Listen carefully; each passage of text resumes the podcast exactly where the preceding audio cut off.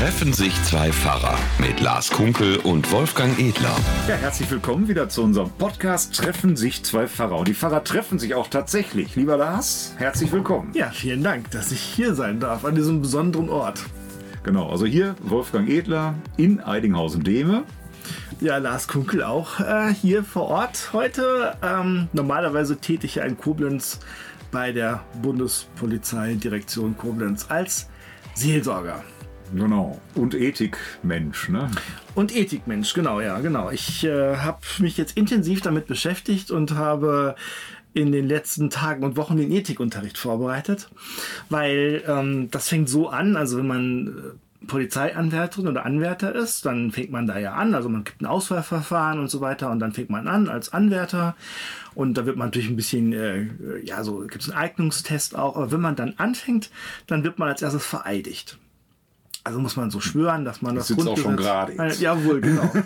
und die Vorbereitung auf den Altunterricht, das ist eine meiner Aufgaben. Darauf habe ich mich jetzt auch vorbereitet. Mhm.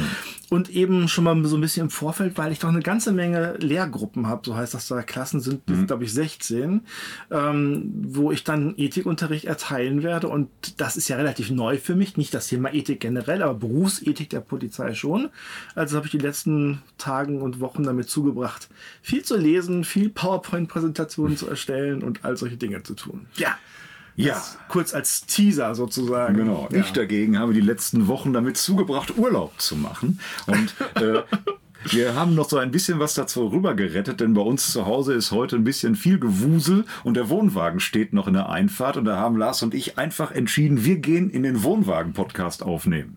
Genau, und ich konnte mein Glück kaum fassen, weil ich ja auch gerne Camping mache, auch einen Wohnwagen habe. Und als ich hier reinkam, also eurer ist noch viel, viel schöner, finde ich, aber das hat, es gibt so einen bestimmten so ganz guten Geruch nach Camping. Also jetzt so ein, das ist sowas irgendwie so, dass man riecht so die Frische irgendwie ja. und weiß ich, Dieser Mix aus angebrannten Würstchen und Klodesinfektion. Und wahrscheinlich Ausgasen von irgendwelchen äh, Weichmachern, irgendwelchen Kunststoffen. Ich weiß nicht, was es ist, aber es, äh, es berührt mein Herz und ich habe, als ich hier reinkam, es ist auch ein sonniger Tag heute, das Gefühl, ich sitze jetzt am Atlantik, wir frühstücken ein bisschen was und danach gehen wir ans Meer. Wobei ich dachte, oh, ist ja Wolfgang.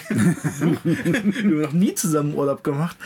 Aber das ist Campinggefühl. Das löst was aus, sofort. Ja, genau. Und wir haben hier so ein bisschen unsere Ruhe. Ist doch ganz schön. Und wir haben unsere Ruhe, genau. Und wir haben andere Geräusche. Also der Tisch knatscht manchmal ein bisschen. Ich weiß nicht. Ja, so ein bisschen kann man es. Aber wir haben Kaffee. Möchtest du denn einen? Gerne.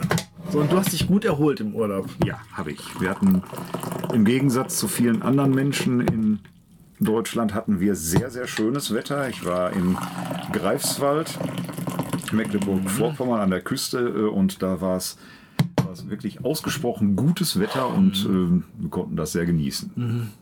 Schön das ist auch notwendig, also mal Urlaub zu machen. Ich, wie gesagt, ich fühle mich eigentlich auch urlaubsreif, aber ich kann heute sozusagen mich der Illusion mal hingeben, ich sei, ich sei im Urlaub. Ja. Genau. Ja. Der Herr hatte ja die Entscheidung getroffen, woanders hinzugehen und hat jetzt leider erstmal Urlaubssperre. Genau, der Herr, genau. Der, der Herr Gemeindepfarrer, so wie man das ja meistens denkt, äh, am Strand liegt, musste der Herr Bundespolizeiseelsorger tatsächlich arbeiten. Ja. ja. Ich habe aber da auch so ein bisschen angeknüpft nochmal an meine Zeit vor zwei Jahren, wo ich ja auch so quasi dienstlich in Greifswald war. Oh, der ist noch ganz heiß, der Kaffee. Bitte Brand. okay. Entschuldigung, du hast da angeknüpft. Ich wollte dich nicht unterbrechen. Entschuldigung.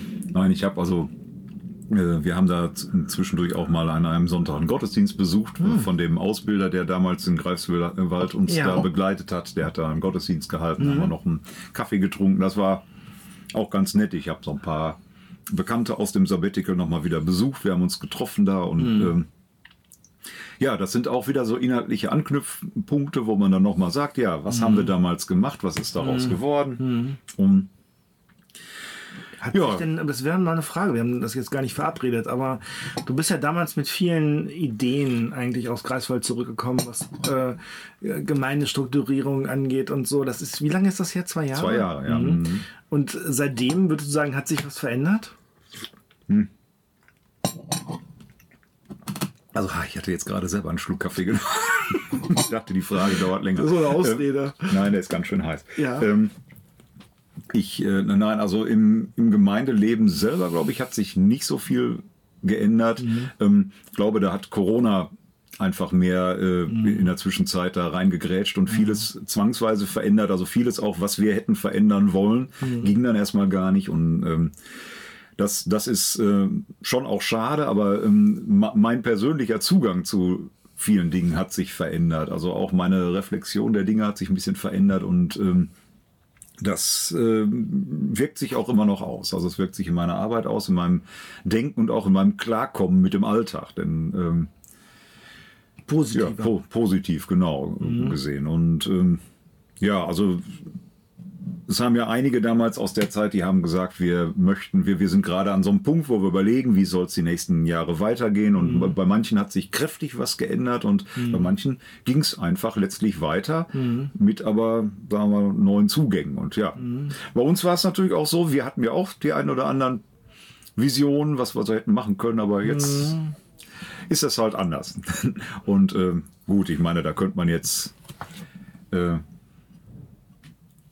könnte man jetzt in die Analyse so voll einsteigen. Was ist eben so? Mhm. Vieles ist einfach, was, äh, was ich mir so in den letzten anderthalb Jahren so hätte denken können, ist einfach durch die äußeren Umstände mhm. jetzt einfach nicht so gekommen, wie ich es mhm. mir hätte vorstellen können. Das ist eben auch so. Und da muss man auch sagen, Kirche denkt ja letztlich auch in anderen Zeitabschnitten. Ne? Also was sind schon zwei Jahre im Angesicht der Ewigkeiten?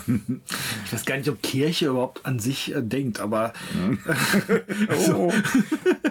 das weiß ich jetzt nicht genau. Hm. Also es denken immer Leute in der Kirche, sagen wir mal ja, so. Das ja, gibt es immer mal wieder. Das kommt immer mal wieder vor.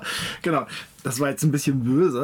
Ähm, nein, so war es aber nicht gemeint, sondern von außen betrachtet habe ich festgestellt, ähm, ich habe jetzt, glaube ich, ich arbeite jetzt seit sechs Wochen bei der Bundespolizei und da sind natürlich ganz, ganz viele neue Herausforderungen. Ich habe gemerkt, dass äh, erschreckend festgestellt, dass vieles von dem, was ich im Gemeindeveramt, ich sag mal, konnte, da gar nicht anwenden kann. Also ich habe jetzt letztens mal die so Stellenprofile ein bisschen gelesen für die neue Stelle der Altstadtgemeinde. Ne? Und da habe ich, da stand so irgendwie Gemeinschaft, Versöhnung, Kulturarbeit, was da so drin ist. Mhm. Und alles, was da so drin stand, dachte ich, also auf die Stelle könntest du dich theoretisch bewerben, weil das könntest du sofort machen. Ne? Woran liegt das? Woran liegt das? genau. Und ähm, bei so einer neuen Stelle ist es so, ne, ich, ich muss da im Moment ja oder darf da oder kann da gar nicht predigen, es gibt keine Gottesdienste, es gibt keinen Unterricht, es gibt keine Gremien. Also alles, was so normalerweise das, also Teile des Gemeindefahrerlebens ausmacht, kann ich nicht anwenden, sondern ich bin total zurückgeworfen auf das, was ich als Person bin und meinetwegen als Theologe oder als Mensch oder meine Lebenserfahrung, meine Glaubenserfahrung, meine, meine theologische Reflexionsfähigkeit oder so, das ist das Einzige, was mir geblieben ist. Das ist zwar nicht wenig, aber das ähm, verunsichert einen trotzdem massiv, weil alle Dinge, die ich jetzt tun muss, in dem Sinne also noch nie gemacht habe. Auch insofern keine Routine, keine Erfahrung, nichts habe. Hm, hm. Ja. Ganz komisches Gefühl, wirklich ganz ja, aber komisch. Gleichzeitig eben dann auch die Herausforderung, die man ja letztlich mit so einer Veränderung ja, dann auch ja, verbindet. Ne? Genau, ich bin ja auch sehr fröhlich und wirklich sehr motiviert. Nur ich denke immer so, also am Anfang ist es, es geht immer so Phasen, wo ich denke so, oh, oh, oh, oh, da kommt, da kommt was auf dich zu. Mhm. Dann sitzt man da in so einem Aus- und Fortbildungszentrum und die sehr nette Koordinatorin da sagt, ja, dann machen sie dies, dann machen sie das und plötzlich hast du da, weiß nicht, 200 Stunden eingeplant und denkst so, okay. Und man fragt sich auch, wie lange können sie unterrichten pro Tag? Sechs Stunden, acht Stunden, zehn Stunden? Mhm. Nein, zehn Stunden. Das schaffe ich nicht. Und so, ähm, aber im Großen und Ganzen äh, das meine ich jetzt gar nicht negativ. Ich wollte damit nur sagen, das ist ganz neu. Äh, die, ich bin ja trotzdem voller Zuversicht und äh, Hoffnung. Es hat immer gut geklappt. Also alles hat wirklich gut geklappt, aber man steht da ein bisschen vor, wie man so das, das oh. vorhin sagt. Mhm. Entweder sitze ich dabei oder ich stehe da vorne. Ja, das wolltest du ja nicht. Das, ich merke immer so einen kleinen Grin hier. Nein, gar nicht. nicht. Ich habe, nicht, nicht ich habe euch verlassen. Hier aber. Tja.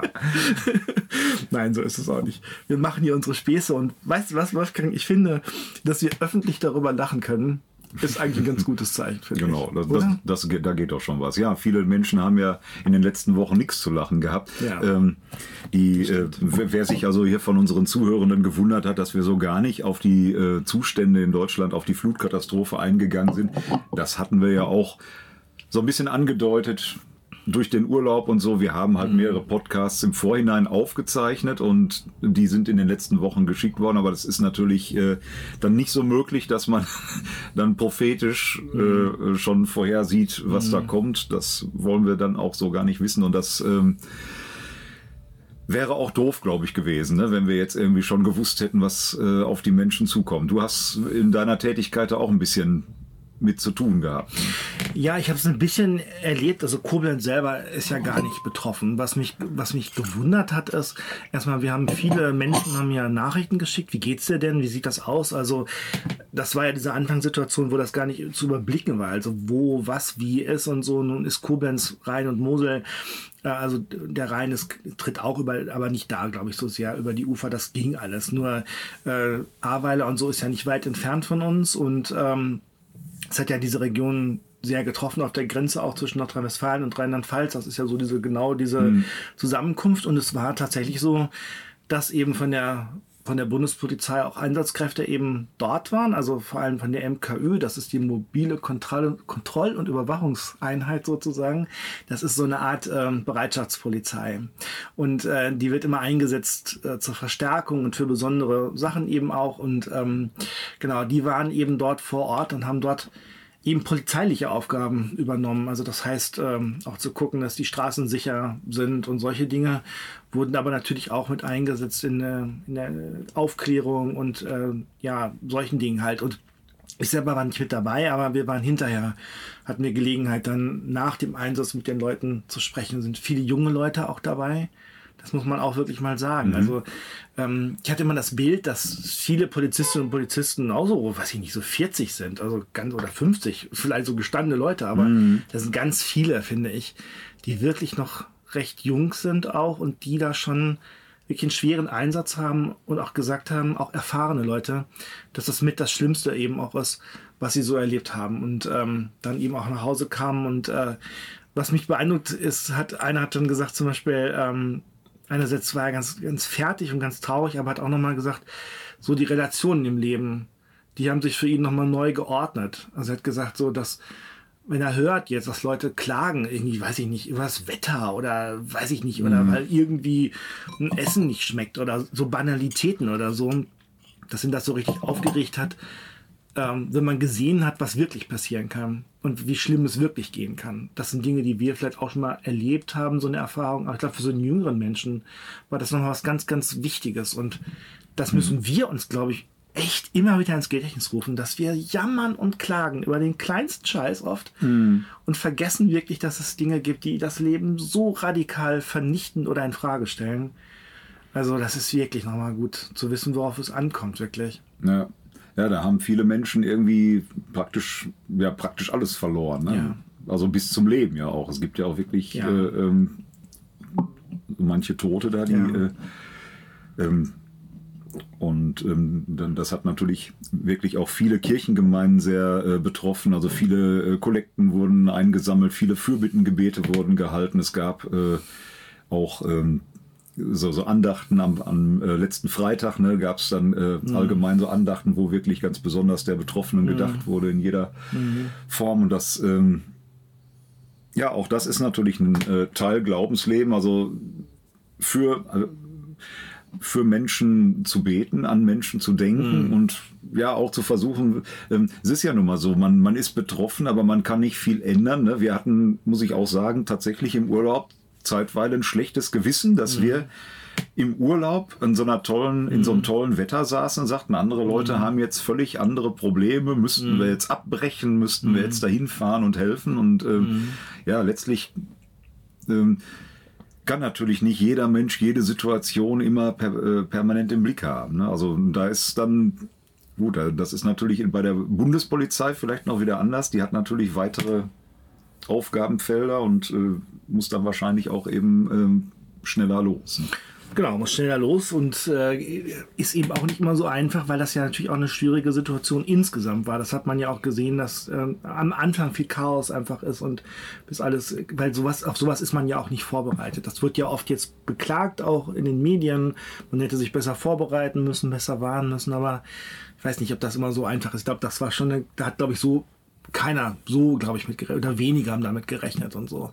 Und das andere, was du gesagt hast, ich finde, das ist ja immer ein Problem. Das hatten wir bei Corona auch, ähm, wo so eine große Betroffenheit da war. Jetzt ist ja so, wir sind ja, es passiert ja ständig auf der Welt eigentlich was. Also da ist es uns nahe gekommen. Mm. Und ich glaube, man kann nicht bei jedem, also ich finde das sehr bewundernswert, wenn man losläuft und hilft, aber man kann nicht bei jedem Unglück loslaufen. Ich glaube, dann würde man nur noch laufen. Ich glaube, wichtig ist, generell das noch wahrzunehmen. Also, dass mm. es sowas eben gibt und dass man natürlich Betroffenes mitleidet. Aber manchmal auch, darf man auch dankbar sein, dass es einem selber gut geht das hat ja nichts damit zu tun, dass einem das Leid nicht wichtig ist, der Leute oder auch nahe geht. Hm. Im Gegenteil. Also man kann ja viel tun und viel machen, aber das meinte ich ja so, was dieser, was dieser Mensch sagte, also bewusster, das Leben nochmal bewusster leben. Ja. Genau. Also weinen mit den Weinen und lachen mit den Lachenden. So ist ja auch so ein biblischer Grundsatz mhm. eigentlich. Ja, und es ist ja auch ein Ding, dass äh, gerade jetzt am kommenden Sonntag der vorgeschlagene Predigtext ähm, auch was mit der Thematik zu tun hat, wenn auch äh, nur vor allem als Bild. Mhm. Ähm, das ist so ein ganz bekanntes äh, Bild von Jesus aus der Bergpredigt, Matthäus 7, ne, ähm, wo er sagt, wer sein, ein kluger Mann baut sein Haus auf Fels mhm. Und ein dummer Mann, das wird da wohl richtig ausdrücklich gesagt, ein dummer Mann baut sein Haus auf Sand.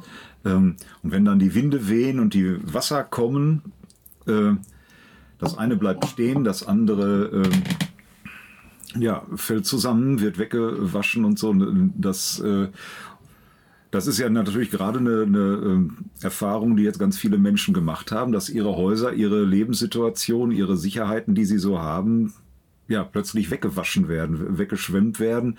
Und äh, es wäre jetzt, glaube ich, ein völlig, verquer, ein völlig verquerer Zugang zu sagen, ja, äh, da haben Menschen irgendwie äh, auf Sicherheiten gesetzt und so. Jesus äh, benutzt das Bild ja eigentlich für eine Sicherheit im Leben, die viel tiefer geht. Mhm. Also ähm, es gibt ja auch eine Versicherung, ne, die äh, seit einigen Jahren, Jahrzehnten immer Werbung macht mit dem Bild der Fels in der Brandung. Mhm. Genau, aber das ist nochmal wichtig, Wolfgang, dass noch mal, du hast es gesagt, aber ich muss lieber nochmal sagen, das nochmal wirklich zu betonen, dass jetzt keiner auf die Idee kommt, die, die da jetzt schreckliches Unleid, äh, Un, Un, äh, Leid und Unrecht erlitten haben oder Unglück erlitten haben, dass die jetzt die sind, die ihr Haus auf Sand gebaut haben irgendwie und, und die anderen irgendwie nicht, weil wir leben ja alle in gleicher Weise und ich glaube, das geht um das Bild, das dahinter steckt, dass man weiß, was das bedeuten kann, wenn was zusammenbricht. Mhm. Also wenn das nicht eins zu eins überträgt. Das wäre, glaube ich, ganz gruselig und ganz schrecklich. Und, ja, ja. Äh, ich meine, genau. man, man weiß ja nicht, was mhm. an diesem Wochenende jetzt äh, Land auf, Land ab oder in verschiedenen Ländern der, äh, der Erde dann jetzt tatsächlich dazu gepredigt wird. Ne? Von, äh, genau, ich könnte, genau, da könnte ich mir genau vorstellen, dass es Leute gibt, die so einen Bibeltext auch ausnutzen und so eine Situation ausnutzen und das miteinander verknüpfen knüpfen und das so als Bild nehmen, so, ja, ja, wir Menschen, wir, was ich nicht, wir bauen ja Häuser und die stürzen sowieso wieder ein oder dass man auch sagt, ja, die haben da nicht genug vorgesorgt, dass man so Schuldzuweisung irgendwas mhm. macht, das ist natürlich eine Katastrophe. Ich glaube, bei Jesus geht es um das Lebenshaus, das man eigentlich baut, also sein persönliches Haus sozusagen, worauf man setzt oder so. Mhm.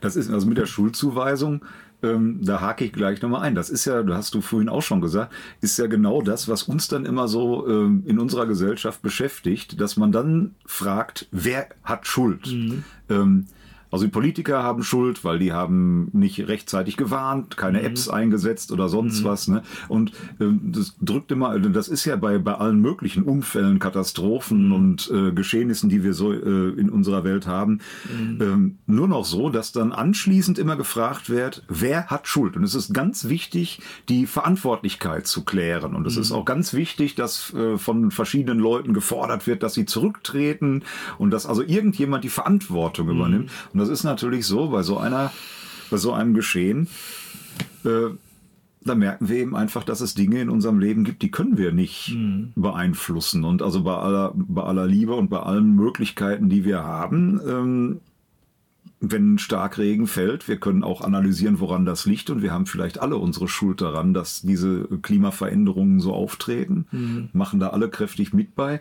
Ähm, aber ansonsten äh, sind das einfach elementar Geschehnisse, bei denen auch keiner Verantwortung hat, ne, sondern wo wir alle nur als Menschen irgendwie mit umgehen müssen.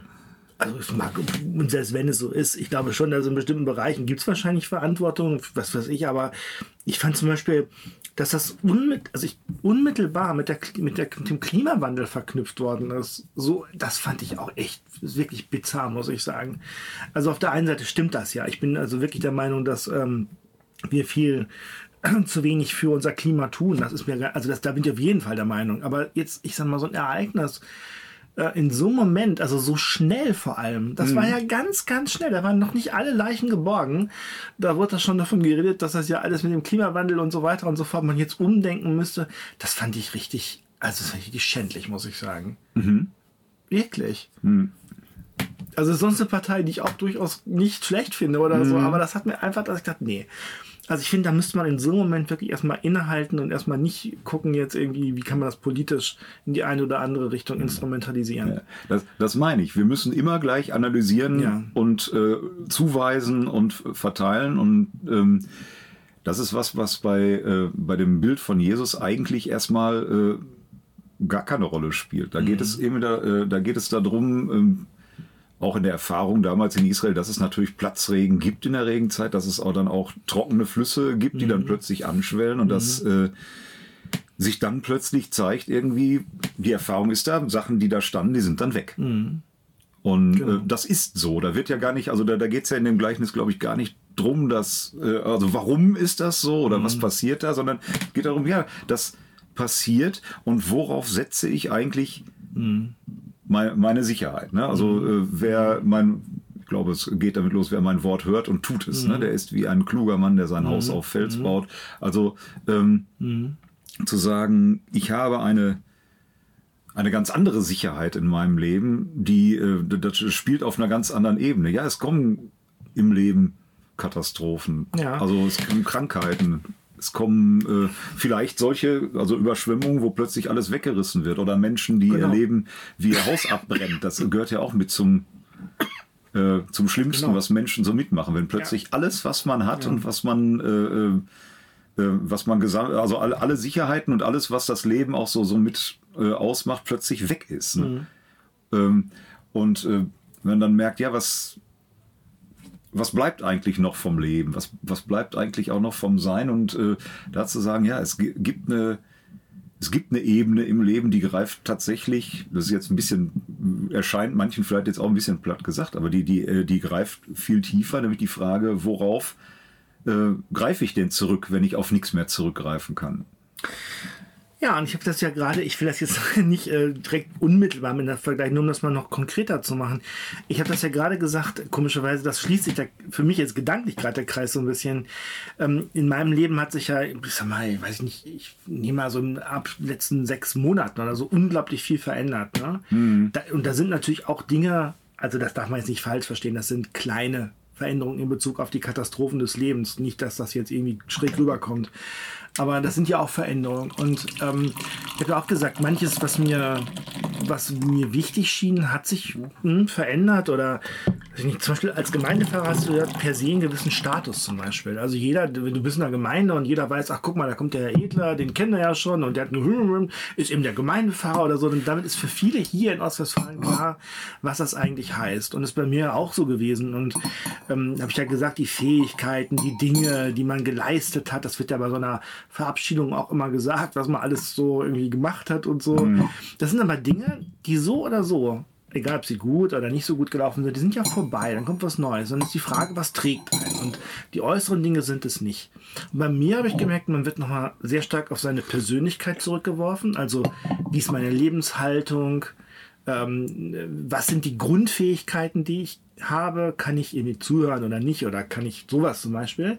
Und dahinter dann nochmal sagen, in der tiefsten Schicht eigentlich die Frage, wie ist meine Lebenshaltung generell? Also habe ich Vertrauen auf, auf Gott? Habe ich Vertrauen darauf, dass das sich zum Guten wendet? Habe ich Vertrauen darauf, dass ich getragen werde? Ich Vertrauen darauf, dass wenn es nicht läuft, ich trotzdem nicht verloren bin? Und das ist für mich so die innerste Schicht. Und ich, das ist das Einzige, was konstant in allen Veränderungen geblieben ist eigentlich. Hm. Und ich glaube, es ist umso schwerer, je mehr man hat, und zwar materiell wie auch an Verknüpfungen, an Positionen, an so, ähm, je, je mehr man hat, äh, das zu äh, realisieren, was Jesus in der Bergpredigt ja sagt, trachtet zuerst nach dem Reich Gottes. Dann wird alles andere wird sich finden, alles, alles andere wird sich ergeben und alles andere ist auch nicht so wichtig. Also ich glaube, das ist je, je besser gestellt man als Mensch auf, auf der Welt ist, so, also sowohl materiell wie auch eben so in, in, in jeder Hinsicht, umso schwerer wird das, weil wir eben an vielen Dingen kleben. Und ich glaube, da, da, da schließt sich eben der Kreis so ein bisschen bei diesem Gleichnis vom mhm. Hausbau. Ne? Worauf setzt man und was ist dann wirklich wichtig? Das zeigt sich manchmal vielleicht in solchen Situationen auch. Ähm, ja, schwierig. Ja, das gibt erstmal alles Sicherheit. Also gewisse materielle Dinge geben einem eine gewisse Beruhigung, eine gewisse Sicherheit. Auch ein bestimmter Ruf oder eine bestimmte, weiß ich nicht, äh, Ehre, die man so mit sich rumträgt an irgendwelchen Ämtern oder so, gibt einem ja erstmal eine Sicherheit. Hm. Und ähm, ich finde es persönlich, ich finde Sicherheit auch gut. Also das, ich, ähm, zu sagen, ich, ich, alles andere findet sich, finde ich eine unglaublich schwierige Haltung, weil ich habe das nicht so gerne, wenn sich alles findet. Ich bin mhm. immer gut vorbereitet, wenn es geht, also meistens. Ähm, und dann zu sagen, nee, manche Dinge kann man nicht vorbereiten, manche Dinge kann man nicht planen, sondern viele Dinge ergeben sich. Dieses Vertrauen zu haben, ist wirklich, wird manchmal auf die Probe gestellt, glaube ich. Ja. Aber also bisher hat sich das in meinem Leben wirklich komischerweise immer zum Guten gefügt. Hm. Ja, und das ist letztlich das, was ich als Pfarrer auch Menschen mitgeben möchte, mhm. auch an, an besonderen Stellen, an besonderen Problempunkten des Lebens mhm. oder auch an besonders schönen Stellen. Also morgen äh, taufe ich mein Enkelkind. Drei Enkelkinder habe ich ja. Das zweite wird ja. jetzt getauft und das darf ich selber taufen. Sehr schön. Und äh, das hat ja auch was damit zu tun, dass ich dann sage, ne, ähm, mhm. Gott sagt ja zu dir, wir haben Podcast zum Thema Taufe gerade ge mhm. äh, gehabt. Ähm, ja. Und äh, das soll dich eben auch begleiten. Und das, äh, das ist letztlich auch das Fundament, auf dem wir bauen können. Mhm. Was, wir drauf, was wir drauf bauen, wie das dann weiter wird, ist eine, eine andere Frage noch wieder. Mhm. Aber ähm, dass dieses Fundament gelegt ist, dass dieses Fundament von Gott auch gemacht wird, dass wir uns das nicht selbst schaffen müssen und dass die Zusage da ist. Das gilt dir und mhm. da stehst du drauf und da stehst du auch fest. Genau. Das ist ein Grund, dankbar zu sein, sich zu freuen über das, was ist, über den Moment, über den Augenblick, zu wissen, dass vieles vergänglich ist und in all dem darüber hinaus Mitgefühl in Form von wirklichem Mitgefühl, Solidarität, beten, spenden vielleicht eben auch für die Menschen, die dort betroffen sind von der Katastrophe, entweder als Opfer direkt oder eben auch als Helferinnen und Helfer, die auch wirklich unglaublich viel durchmachen mussten und viele Bilder mitnehmen mussten, die wirklich auch schwer sind. Und ja, also das auch im Blick zu haben, tatsächlich. Beides so. Ja, wir laden ein, da auch mit dran zu denken. Ja. Vielleicht auch mal drüber nachzudenken, mhm. wie sieht das denn aus? So, wenn, auch, auch, wenn man im Urlaub ist. Urlaub ist ja auch immer so die Zeit, wo man gut Podcast hören kann. genau. Im Auto zum Beispiel. Also meine ja. Frau und ich, wir hören ja tatsächlich den Podcast Mhm. Jede Woche zusammen, weil mhm. meine Frau wissen möchte, was wir da wieder verzapft haben. Ach so. Will uns erst freigegeben werden? Nein, er ist ja dann schon. Und äh, nee, wir hören den tatsächlich mhm. eigentlich immer einmal zusammen auch. Und äh, jetzt haben wir ihn eben im Urlaub, äh, im, Urlaub im Auto gehört, wenn wir dann unterwegs waren. Dann, ne? ähm, ich höre auch Podcasts bei der Autofahrt. Ich fahre ja viel jetzt immer, ich weiß nicht, jede Woche, das nicht 700, 800 Kilometer oder was. Ähm, genau, und da gibt es viel Zeit zu hören. Hm, ja, in diesem Sinne. Euch alles Gute. Schönen Urlaub weiterhin oder gutes Ankommen wieder im Dienst. Genau. Und bleibt uns gewogen. Bis bald. Ciao. Treffen sich zwei Pfarrer mit Lars Kunkel und Wolfgang Edler.